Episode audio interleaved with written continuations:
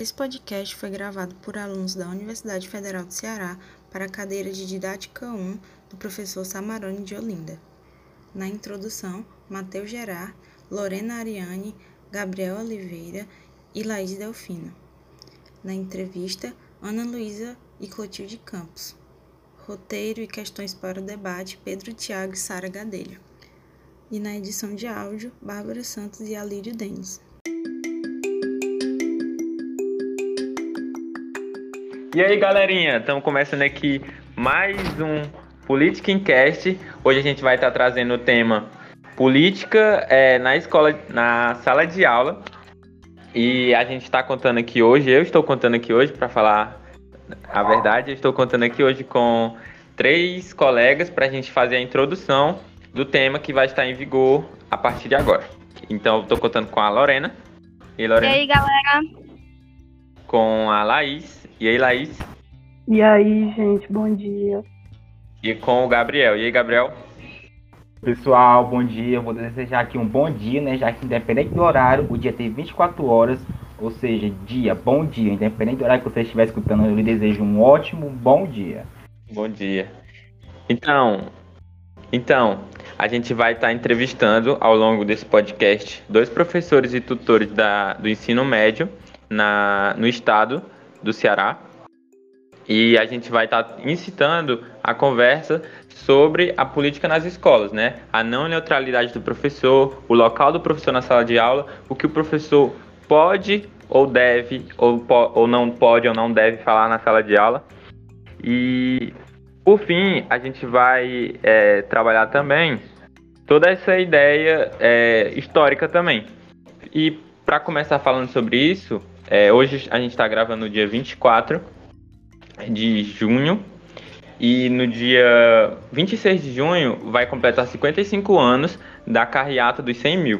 Eu vou falar um pouco sobre isso para poder já começar a incitar o tema da, da política e de como a política ela não se separa da sala de aula. Então é impossível ter uma educação neutra. A passeata dos 100 mil, ela foi uma passeata que é, teve 100 mil pessoas, isso é óbvio, mas foi por conta da morte de um estudante secundarista na ditadura militar. Esse estudante, Edson Luiz, ele foi morto por um PM quando ele reivindicava melhores condições na sala de aula e melhores condições no seu colégio. Junto com outros estudantes, eles reivindicavam isso. E nessa passeata, um policial entrou no meio de, desses estudantes e atirou a queima-roupa. Ou seja, ele nem teve chance de se defender. É, e mesmo assim, é, os policiais ainda, ainda, tentaram levar o corpo dele para sumir com o corpo dele, o que era muito comum na época da ditadura, né? A gente sabe que a ditadura daqui matou muitos, a gente não tem nem como é, preincidir isso, nem tem como contabilizar isso. E a da Argentina a gente sabe que é no mínimo 30 mil. Então, é, isso era muito comum na ditadura e eles atentavam sempre aos estudantes. As carreatas e os movimentos estudantis eram sempre alvo é, dessa repressão do Estado, do Estado ditatorial. Então, é, será se mudou? Será se isso continua? Como será que que está hoje em dia, principalmente com o ensino remoto? Tudo isso a gente vai trabalhar é, o decorrer desse podcast.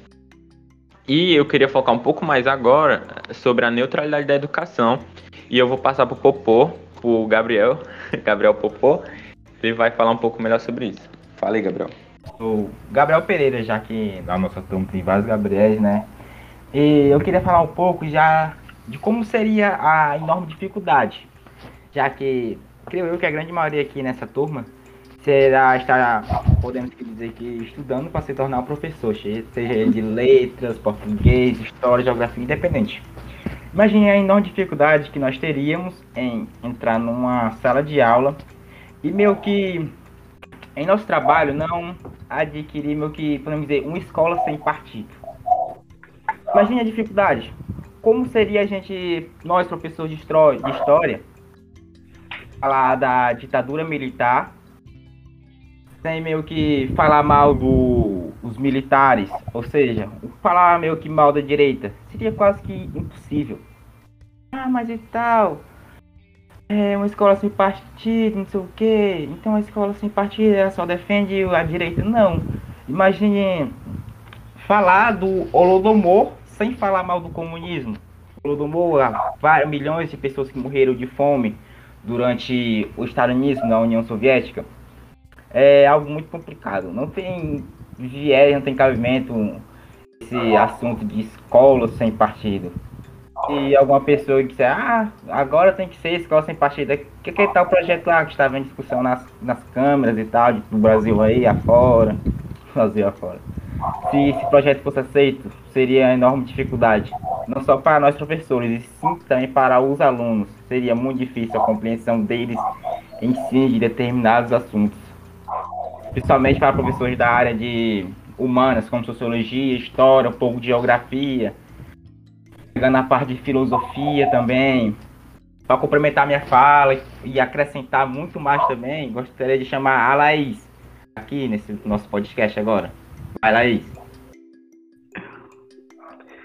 Então, é, eu acredito que todo esse debate sobre o escola sem partido, que prega o fim de uma suposta doutrinação de esquerda nas escolas, também perpassa muito pela questão de relativizar a complexidade do ambiente escolar, como também do próprio processo de ensino-aprendizagem.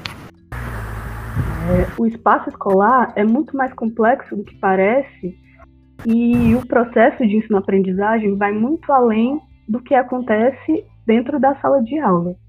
Os professores, assim como os alunos, possuem as mais diversas trajetórias, as mais diversas formações, assim também como as mais diversas concepções políticas. E eu acho que também cabe aqui pensar como essa ideia de, de é, que o trabalho do professor em sala de aula, que é completamente equivocada, é, consiste apenas em doutrinar crianças que chegam à escola sem nenhuma forma de conhecimento, crianças que chegariam totalmente esvaziadas de culturas, de informações, é, de saberes, contribui para essa tendência nada atual, nada nova, de invalidação, perdão, da cultura do estudante.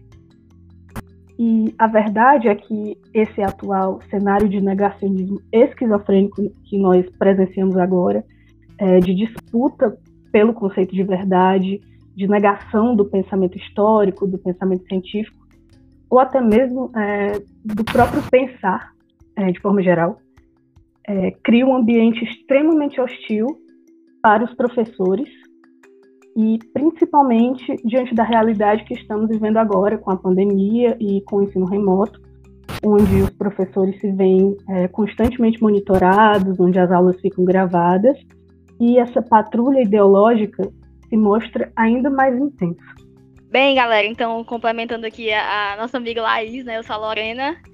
E vamos, falar, vamos pensar também um pouco sobre a importância desse debate que a gente vai ter daqui a pouco para a formação de nós que seremos professores, né? Porque a gente sabe que as pedagogias do atual século elas miram para um ensino que estimula a formação crítica dentro da escola, mas também fora da escola, né?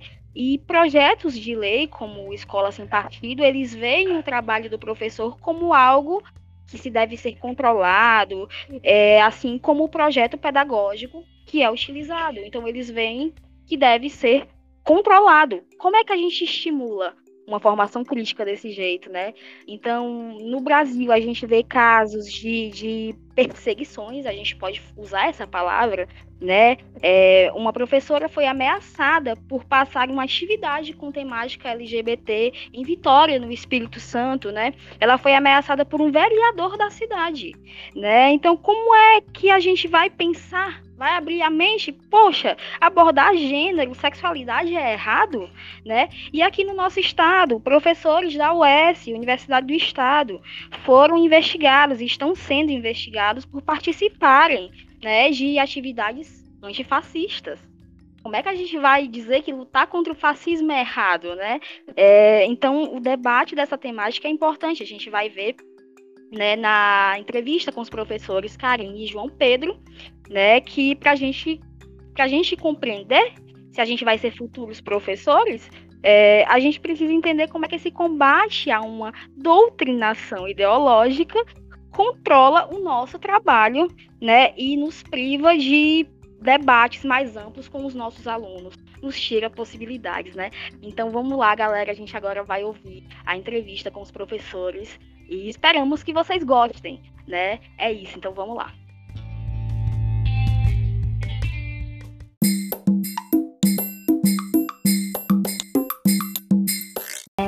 Oi, gente, eu me chamo Clotilde Campos, sou aluna do curso de História. E eu me chamo Ana Luísa, do curso de Letras. E hoje nós estamos aqui com dois convidados, professores, para debater um pouco sobre educação e política. Os nossos convidados podem se apresentar. Eu, eu sou João Pedro Ferreira, né? Eu sou eu sou tô terminando o curso de história, mas eu já estou atuando como professor substituto em uma escola, né? Professor de história. E é isto. Gente, boa noite. Meu nome é Karine. Eu sou professora da rede estadual desde 2014. Um concurso, entrei no concurso anterior a esse, que a galera está começando a ser chamada agora, depois de uma grande luta com, contra o governo do estado. É, mas eu dou aula desde 2007, 2008, mais ou menos. Então tem aqui uma estradazinha de trabalhos em escolas. Sejam bem-vindos. Então, vamos começar o nosso podcast. Vamos lá. Assim, a gente queria começar essa conversa falando de um tema, assim, é, infelizmente triste, que é a questão, né, desse debate entre a política e a educação, que a gente sabe que infelizmente não é recente, mas que está aí tomando uma proporção cada vez maior por essa questão da ascensão do bolsonarismo, que a gente sabe, e se materializou no projeto da Escola Sem Partido. Infelizmente, com episódios que nós sabemos muito bem de acusações e fiscalizações de pais e alunos da atividade docente, né? E aí eu queria saber a opinião de vocês, se vocês têm acompanhado isso, qual é a opinião, né, de vocês acerca desse assunto? Qual a repercussão que vocês vê dessas questões para o ensino? Primeiro, gente, eu queria só colocar uma coisa eu acho que, que não é ruim quando a educação ela é política. Eu acho que pelo contrário, é um, é um momento em que a gente consegue avançar para além de uma questão meramente formal dentro do aspecto de uma educação que vai formar, que vai colocar é, só conteúdos da escola, conteúdos da universidade. E a educação ela sempre foi política, na verdade, né? Assim, se a gente pegar o patrono da educação brasileira, o Paulo Freire, ele foi preso pela ditadura militar. Então, essa questão de a gente ter o movimento educacional, de a gente ter é, professores, né, educadores o tempo todo sendo perseguidos ou sendo vigiados pelo sistema, ele está posto aí desde há muito tempo, né? não é uma coisa recente. Até porque é, a educação da forma como ela está posta, da forma como ela é pensada e orquestrada, inclusive por quem está no poder, é uma educação que se propõe a manter o status quo, para manter a estrutura social que a gente tem. Então, a educação ela é política. Ela não tem uma. Ela não, não a gente não tem um sossego disso, não, tá, não tem como descolar um elemento do outro. Com relação à questão da escola sem partido, com essa ascensão do bolsonarismo e tudo mais, eu acho que a gente sente mais no que diz respeito a cerceamento de, de autoridade de sala de aula mesmo, assim, de eu ter o direito ou de eu ter a liberdade de escolher, de, de, de definir como que vai ser minha prática pedagógica, quais vão ser os assuntos abordados, como que eu vou trabalhar determinadas coisas, porque desce junto com esse projeto a proibição ou a indicação de alguns temas, né, que a gente vai ter que trabalhar dentro da escola. Um dos defensores, inclusive, do projeto, há alguns anos, quando ele começou a circular na Câmara dos Deputados Federais, colocava que por que, que tem que falar, no, no caso da biologia, por que, que você tem que falar só sobre a teoria evolucionista do Darwin? Por que, que você não fala da teoria da criação? nem cabe, né? A gente volta para ter aula de religião para trabalhar essa teoria da criação? Ou é absurdo demais pensar na construção de um currículo que passe por uma ideia dessa? Eu acho que é absurdo. Eu acho que não tem condições, não cabe é, diante do grau de desenvolvimento científico que a gente tem, pensar num currículo que retroceda tanto assim.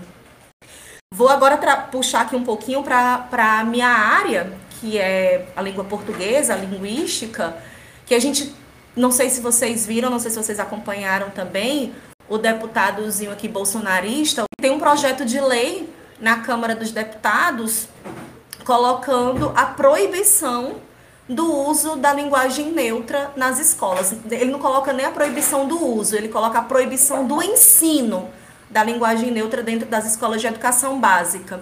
Porque ele diz que os professores de língua portuguesa não estão dando aula de gramática, estão ensinando a utilização de uma norma e de uma língua que não existe dentro da, dentro da gramática. É mais uma ferramenta, é mais uma forma de tentar controlar e de tentar tolher o avanço de discussões acadêmicas, linguísticas, políticas com relação a assuntos que perpassam a sociedade. E aí isso também vem em conjunto com o projeto do Escola Sem Partido e vem também em conjunto com a história lá da, da educação de gênero, né? De debater e de proibir uma educação voltada, uma educação de gênero nas escolas. Pois é, e assim, é, aproveitando né, o que a professora já falou, é, é, e concordando com ela, né, tipo, não tem como se pensar educação sem se pensar política, né, apesar de serem coisas distintas, é, educação e política, elas não, não, se separam, isso é meio que impossível, né, até porque a gente que é professor, a gente está falando de um lugar, a gente está falando de uma posição é, social, então não, não tem como a gente ignorar essa posição que a gente está inserido na sociedade. Trazendo também para essa questão da, da minha área, que é a área de história, né? E aí, quando a, a, a professora estava falando, eu lembrei bastante também dessa questão é, de que é, a escola sem partido, ela parte de um pressuposto também, né, de que tudo é basicamente e se limita à questão de narrativas, é, essa, essa, essa questão da pós-verdade. Então, assim, não é, não é, não é o, não vamos, não vamos pensar no, no, discurso científico na ciência, né, mas a ciência é só uma corrente, é só uma, uma, uma visão de mundo e o, o, o a, a questão do cristianismo, do do criacionismo é outra visão de mundo, que a ciência não tem como estar tá certa assim. Então, assim, coloca tudo no, no, no, na perspectiva mais do, da opinião, né, do que necessariamente do, do, do dos, dos, fatos e da objetividade, objetividade científica. E aí, essa questão da escola sem partido também é, é interessante porque ela, ela é um. Ela, ela é meio que, ela é uma ideologia, né? Ela parte de um pressuposto ideológico, então ela, ela, ela cria essa, essa ideia de que falar sobre gênero nas escolas, né, é, é faz parte de, de uma ideologia de gênero, quando na verdade essa ideia de que é, discutir é, sexualidade, discutir é, questão, as, essas questões LGBTs na escola, né, é, é, é, em si a ideologia, então ela, ela investe a lógica. E aí, é, eu não sei se a, a, a, professora vai, a Karine vai concordar comigo, né? Mas a própria semântica, a própria palavra, né? É, escola sem partido, parte dessa semântica de, de que eles são neutros, né? É, de, de, que eles defendem, de que eles defendem uma, uma educação neutra e que a, é, a, quem é contra a escola sem partido defende uma escola com partido, quando na verdade é justamente o contrário. É eles que defendem uma escola com partido, esse partido único, e a gente que defende a pluralidade, mas aí eles, eles revestem, é, invertem a lógica, né? Essa, essa, essa questão semântica e justamente essa questão ideológica. É, João, é interessante tu colocar essa questão da ideologia, porque tem uma relação, inclusive, com o que eu estudo e com o que eu leio sobre discurso, né?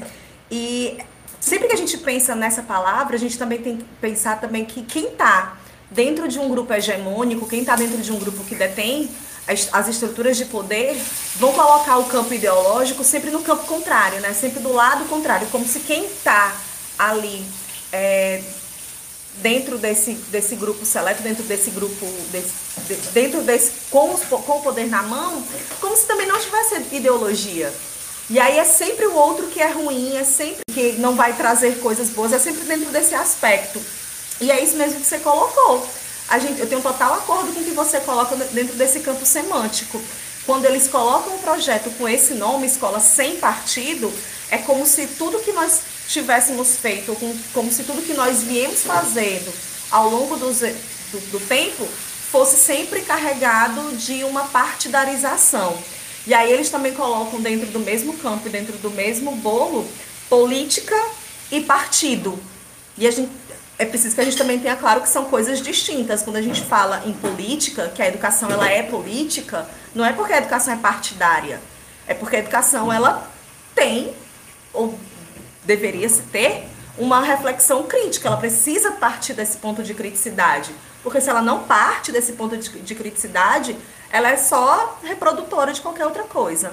Bom, agora puxando um pouco para a realidade né, do ambiente escolar no qual vocês estão inseridos, no qual todos esses debates estão acontecendo. A segunda pergunta é: vocês têm sentido né, na prática docente, principalmente durante o ensino remoto, mudanças ou uma maior fiscalização que tenha afetado é, o desenvolvimento de vocês né, dentro da sala de aula e como que a escola vem se posicionando e instruindo vocês diante desse contexto. Eu não consigo perceber um controle maior sobre conteúdo, sabe? Eu acho que não há uma fiscalização sobre conteúdo, sobre prática docente mesmo, não. Há uma fiscalização maior sobre outras questões, há uma fiscalização sobre burocracias, enfim, mas é, é, sobre conteúdo não. Mas eu fico bastante receosa com relação a uma questão de material né, colocado, porque a gente disponibiliza os materiais que a gente utiliza com os nossos estudantes num drive, e é um drive que é compartilhado por todo mundo que tem o e-mail institucional. Então, assim, várias pessoas podem ter acesso a várias coisas minhas. E também tenho muito, muito receio sobre quem está do lado de trás ali, é, tendo acesso às minhas aulas, porque a Secretaria de, Educação é a dona da plataforma. E ela quem tem acesso a isso, ela quem gerencia tudo, então ela vai ter também um, um controle sobre poder ou não assistir, poder ou não ter acesso às minhas aulas, principalmente se eu deixo, se eu as deixo gravadas. E aí eu não gravo. Eu não gravo porque conteúdo que eu levo para os meus estudantes, eles são sempre, ou pelo menos a grande maioria deles, eles são sempre contextualizados com relação à pandemia, com relação ao governo federal, com relação ao governo estadual, com relação à questão de gênero, de raça, de, de é, orientação sexual. Então, assim, tem vários temas, inúmeros temas que eu não me sinto confortável de ter que de ter a possibilidade de outra pessoa acessar isso. Outra pessoa que não sejam meus estudantes, porque com os meus estudantes eu tenho um pacto de educação. Eles sabem que eles podem intervir, eles sabem que podem colocar a posição e a opinião deles. Aí, se for uma opinião muito ruim, a gente vai debater sobre isso. Mas é só no sentido de mostrar por que, que aquela opinião tá ruim, tá errada, por que, que não dá para falar que, que, sei lá, por que, que racismo é, é opinião. Não, não dá, não tem como. Então a gente, vai, a gente constrói essa dinâmica, a gente constrói essa relação a partir de um diálogo que eu não sei o que pode acontecer se outra pessoa pegar, por exemplo. É, a gente conhece vários casos aí, inclusive eu tenho um de, um, de uma uma pessoa muito próxima a mim, de um amigo, que teve um, um vídeo, uma aula sua gravada por um aluno, gravada pelo celular, e esse menino espalhou a gravação da aula dele nas redes sociais. O professor foi ameaçado pela polícia, a família foi ameaçada pela polícia. Ele precisou dar entrada num pedido de licença pela, na SEDUC, passou um ano e meio afastado, mudou de cidade. Quando voltou, mudou de escola, não pôde mais voltar a morar com os pais, enfim, ele teve que mudar toda a vida dele por causa de um trecho de aula gravado. Recentemente, eu não lembro qual foi o estado também, a gente viu um prefeito, um prefeito se, se destacar para uma escola, para intimidar, para agredir, para encurralar uma professora que estava fazendo a discussão de gênero na escola. E essa professora precisou da solidariedade de outros professores, de estudantes, para poder sair da escola se protegendo mesmo, sabe? E aí, nesse sentido, nesse contexto, eu tenho medo. Não é uma coisa que aconteça. Eu não sei também se acontece, mas eu tenho medo. E aí eu me resguardo das maneiras que eu posso, da forma que dá. É... Acontece também, vira e mexe, de outras pessoas saírem compartilhando o link das nossas aulas para outros estudantes de outras escolas e como eles têm acesso ao e-mail institucional, eles entram. Já aconteceu de entrar bolsonaristas, estudantes jovens, estudantes bolsonaristas, é, para falar, para agredir, para atacar. Eu, não, eu, eu nunca tive essa experiência, nenhuma experiência nesse sentido de correção ou de tentar é, limitar as minhas aulas, ou então fiscalização e tal, lá a experiência da minha escola. É, porque lá é, os, o, ainda existe assim, é, é, ainda existe assim, uma espécie de organização de, é, entre a, a, coordenação e os professores, uma, uma não organização, mas uma, uma, uma questão mais orgânica de, de, convivência mesmo. Só que eu fico pensando assim, que a partir da hora que a gente tem medo de esses medos que ela colocou. E eu conheço professores que têm medo de que, que deixam de gravar as aulas por medo de, justamente de vazar é, a aula, justamente porque são professores que, que, que se, é, se posicionam né, nas aulas e aí gera esse medo, isso já está sendo um processo de, de censura, né? Não diretamente ainda, coercitivamente, mas é, já, já existe sim é, é, o fantasma da censura. Cês, acho que vocês estão me entendendo. É, então, assim, eu nunca tive essa experiência é, na escola. Eu conheço professores, por exemplo, professores que deixam de gravar suas aulas. E, e a outra questão é que dentro da, dentro do, da, da escola do Estado, né, eu também sou professor no Estado. Então a gente, querendo ou não, tem, tem mais liberdade em alguns momentos, o que é completamente diferente de um professor de escola particular. Porque é, se você pega a vivência dos professores de escola particular, é completamente é, é, outro, é coisa de outro mundo. Porque lá eles, eles não podem se posicionar, a escola deixa bem claro que eles não podem.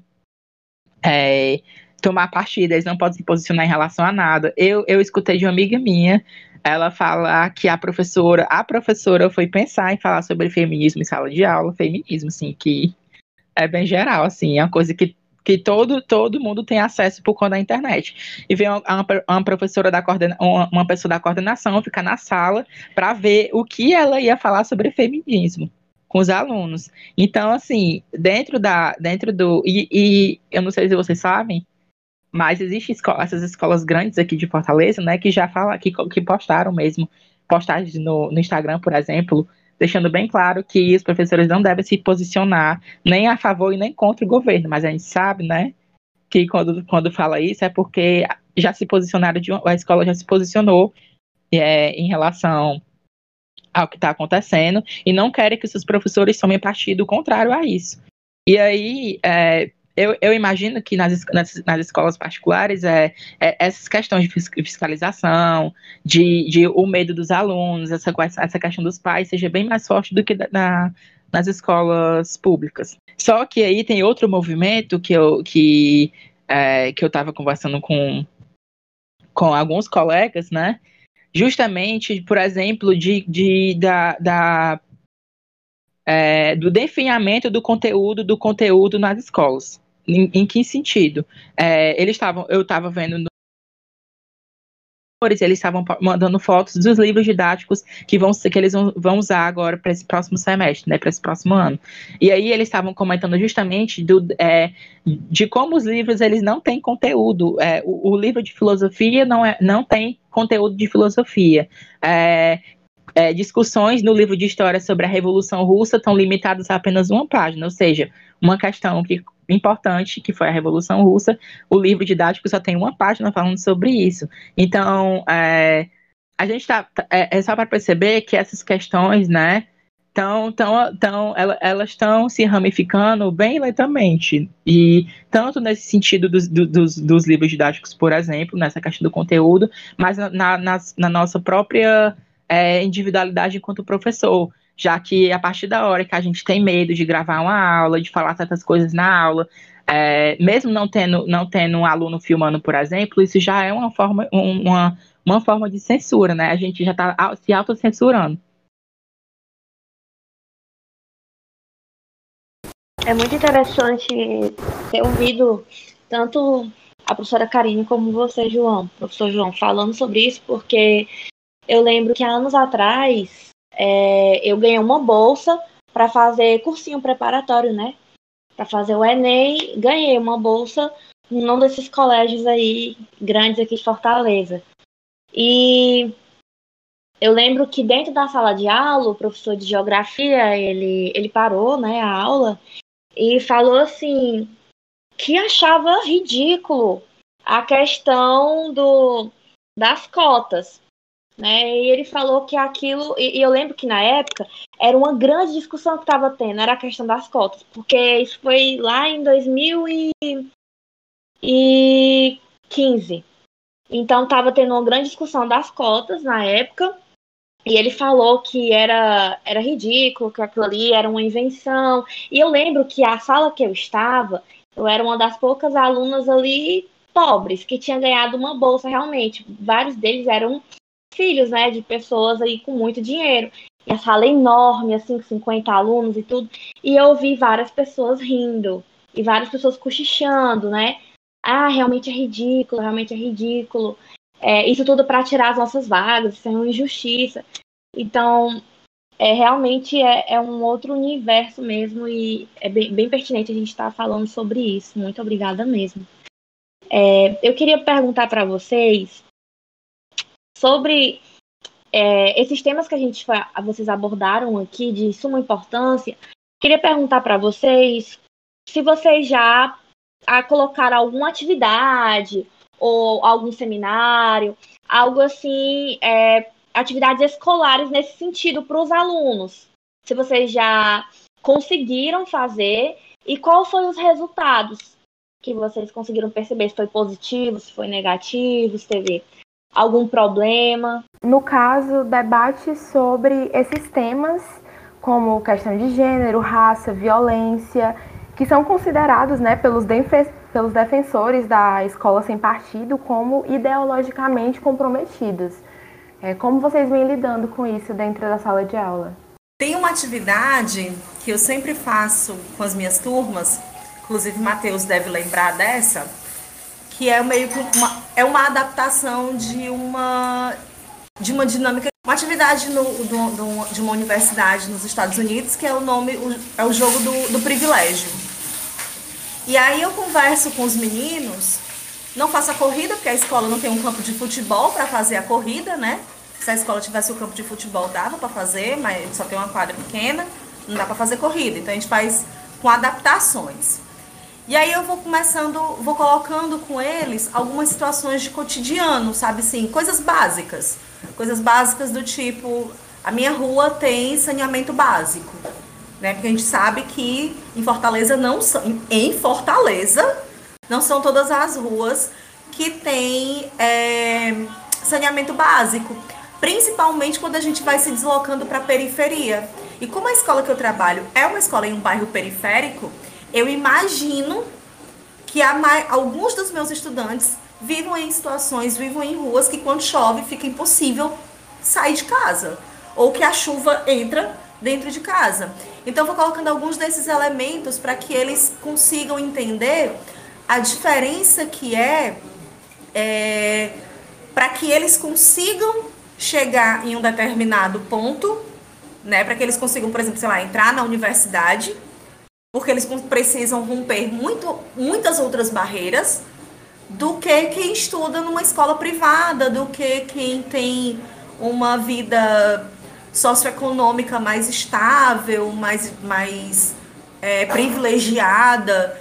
E aí, a partir dessa, dessa discussão, a partir desse jogo, quando ele encerra, a gente faz a construção, a gente faz a, é, o debate sobre isso, né? Sobre o que, que faz o que, que faz mérito, né? Se a gente for debater meritocracia, por que, que é mérito de uma pessoa morar numa rua que tem saneamento básico e, e da outra pessoa ela não tem mérito nenhum por isso, não é mérito dela.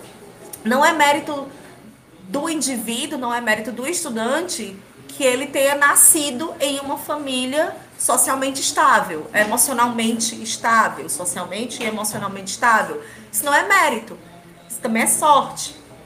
Também não é só sorte, tem várias outras questões sociais, econômicas aí por trás também. E aí todos, todos esses elementos vão se constituindo enquanto barreiras.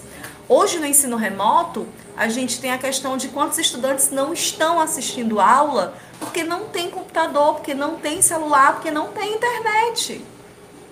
Isso também não faz com que quem tenha tudo isso e assista essas aulas tenha mais mérito. E aí a gente vai fazendo toda essa discussão, a gente vai construindo toda essa atividade sobre isso. Mais recentemente, é, eu peguei, eu estava dando aula de verbo para minha turma de segundo ano, e aí eu estava passando o Instagram no intervalo de uma aula e outra, e vi a manchete, vi a notícia de que o Brasil ia sediar a Copa América. Só que essa manchete estava posta na voz passiva. Como eu, como eu estava dando o verbo, eu peguei a manchete e levei para levei a sala, levei para a turma, para a aula, para a gente discutir durante a aula a quem essa voz passiva servia. Por que, que era mais fácil para o jornal colocar a manchete de Brasil foi escolhido para ser sede da Copa América. Foi escolhido por quem? Foi uma escolha aleatória? O Brasil não tinha a opção, a, a possibilidade de recusar esse convite? E aí, dentro dessa discussão, a gente foi conversando, né? A partir desse exemplo, a gente foi construindo uma discussão sobre como a forma como cada discurso é construído, a forma como cada é, estrutura gramatical é, é, é formada para gerar, para construir um determinado sentido, para construir um determinado significado e uma carga ideológica também. E aí a gente vai construindo esse elemento, a gente vai construindo essa discussão e no final da aula eu propus que depois de eles terem lido a matéria inteira, eu levei a manchete, mas também levei a matéria, é, depois de terem lido a matéria inteira, eles reconstruíssem essa frase, eles reconstruíssem a manchete. A ideia não era que eles transformassem da voz passiva para voz ativa, porque isso é uma coisa que a gente já faz há sei lá quantos anos, é, vai sempre repetindo esse modelo de transformação de frase. A ideia era que eles lessem a, a matéria, a ideia era que eles lessem a notícia completa, e a partir dessa notícia, a partir dessa construção, eles criassem uma nova manchete responsabilizando quem deveria ser responsabilizado e não colocar é, dentro de uma forma etérea como se ninguém tivesse feito nada. Caiu ali é, é, nas pernas da, do Brasil. Muito bom, gente. Então, já vamos caminhando para o final. E a nossa última pergunta é como vocês avaliam a importância do debate entre política e educação para a ampliação da consciência crítica dos alunos? É, então, eu acho que uma, não dá para dissociar uma coisa da outra. Acho que é impossível a gente falar sobre consciência crítica, educação crítica, se a gente não fala sobre política. E aí aqui eu recorro a um poema do Brecht, que é o analfabeto político, né? Quando ele diz que o pior analfabeto político, o pior analfabeto é o analfabeto político. Ele não ouve, não fala, não participa dos acontecimentos políticos. Ele não sabe que o custo de vida, o preço do feijão, do peixe, da farinha, do aluguel, dos sapatos e do remédio dependem das decisões políticas. Ele, a gente, ele não sabe que o preço da gasolina depende das decisões políticas, que o preço da carne depende das posições políticas, e aí aqui já não é Brecht, sou eu mesmo, mesma. É, e se a gente não consegue fazer uma relação, se a gente não consegue associar essa questão, esse pensamento político, essa ideia do que, que é política para dentro da educação e para dentro do desenvolvimento de uma educação crítica, para dentro de um pensamento crítico, a gente está no máximo na escola ensinando regra. E eu não acho que esse é o papel da escola. Eu não acho que o papel da educação, eu não acho que o papel do professor, da professora, é ensinar regra, no caso da língua portuguesa, ou como é, eram as práticas de aulas quando eu estava na educação básica, me fazer decorar quem foi que descobriu o Brasil e em que ano nas aulas de história. Sim, não, não é para isso. Acho que é para além de a gente é partir de um, é sair desse local de dizer quem foi que descobriu o Brasil, porque o Brasil não foi descoberto. Ele não estava nem embaixo de uma manta, não, não tem esse não, não cumpre esse papel. A educação não tem que cumprir esse papel. Não tem que cumprir o papel de dizer que os, índios, os negros foram trazidos ao Brasil. E eu digo isso porque quando eu estava ensinando uma atividade do meu filho mais novo, ele me questionou isso, porque estava escrito no livro dele, da educação, do Fundamental 1, é, que os, os negros foram trazidos ao Brasil. E ele, mamãe, mas foram trazidos. Eles não foram trazidos, eles não vieram para o Brasil, eles foram arrastados. E a linguagem empregada para uma criança é, na educação, no ensino fundamental, vai construir e vai perpassar uma ideia de que o negro teve a escolha, de que o povo africano teve uma escolha de vir ou não ao Brasil, ser ou não escravizado, que é falsa. E aí a gente não pode construir, a gente não pode perpetuar uma educação que se baseia na reprodução de mensagens, na reprodução de conteúdos ou na transmissão de regras. Não é para isso que tem que servir a língua portuguesa. A língua portuguesa precisa servir para que eu entenda o discurso que é empregado numa fala de jornal, para que eu entenda o discurso que é empregado na fala do presidente quando ele faz uma piada que não é piada, é, imitando pessoas que estão com falta de ar, quando ele debocha da pandemia e o resultado de tudo isso, mais de 500 mil mortos no Brasil. Não tem como a gente não refletir, não dá para a gente não pensar sobre isso e não levar isso para a escola. Porque se a gente não leva isso para a educação básica, se a gente não leva isso é, para a educação de uma forma mais ampla, de uma forma mais generalizada, a gente coloca isso para onde? A gente vai fazer isso em que espaço? Vamos, vamos construir, vamos, vamos criar uma geração de pessoas que acham que discutir política é discutir qual é o melhor partido, não tem condições de fazer isso. A gente precisa entender como é que se dá a educação. A gente precisa entender que a educação ela precisa ser emancipadora. E ela só vai ser emancipadora e ela vai só se colocar contra é, o sistema, contra a estrutura de sociedade que a gente vive, se ela for crítica. Se ela não for crítica, ela vai ser reprodutora e vai se construir enquanto muro. E aí, é, primeiro pensar que, é, trazendo assim um pouco, né, que a educação, ela, apesar de, de, da, as classes dominantes querem colocar a educação como uma, uma perspectiva neutra, a gente sabe que a, que a educação não é neutra.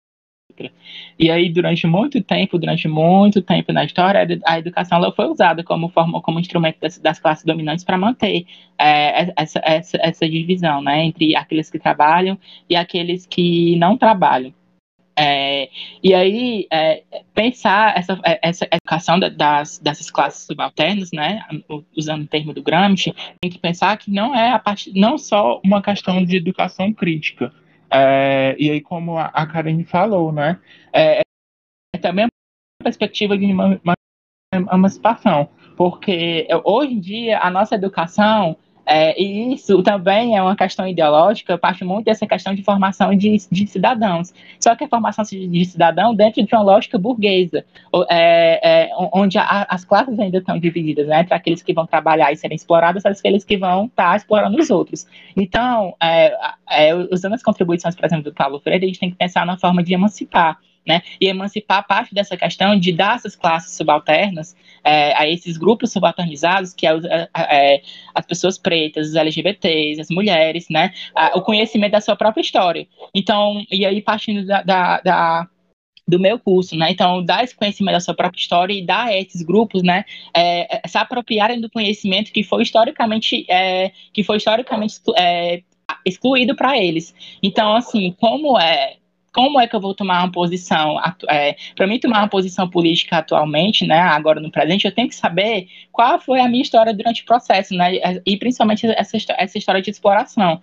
Então, que era isso que eu tentava, que eu tentava fazer e tento fazer na minha, nas minhas aulas, né, fazer com que os meus alunos se apropriem da, da história deles. Então, é, como eu sei que o perfil da, de, de, da escola, dos meninos de escola pública são, são alunos periféricos, pretos, é, mulheres pretas, então é obviamente que eu vou tentar partir dessa, dessa questão, dar a, esse, a, a esses meus alunos as condições para que eles não só pensem a realidade deles, né, mas pensem uma perspectiva de transformar essa realidade, ou seja, não só uma perspectiva crítica, que é importante, mas também uma perspectiva de transformação, de movimentar é, é, a história, né? Justamente dar essa concepção para eles, de, de, é, essa, essa, concepção de sujeitos históricos, que a gente não, que a gente não é, que a gente não é, mas a gente está sendo, como Paulo Freire fala.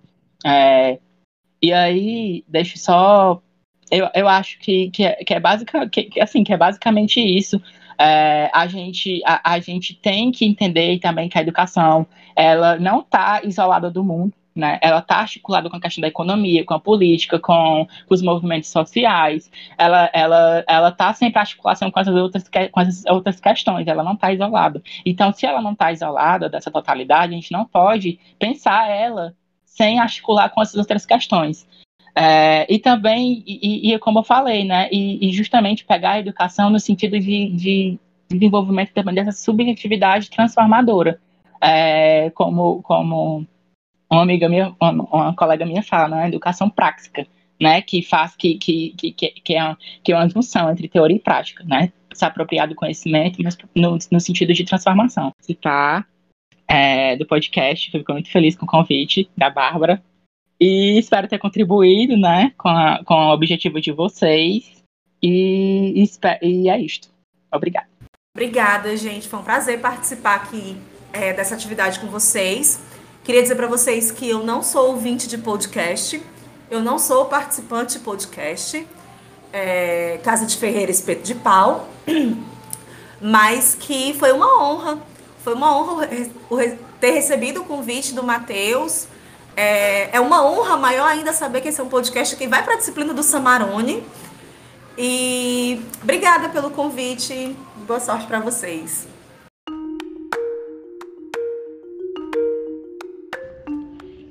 Acredito, como Frederick Hebel, que viver significa tomar partido.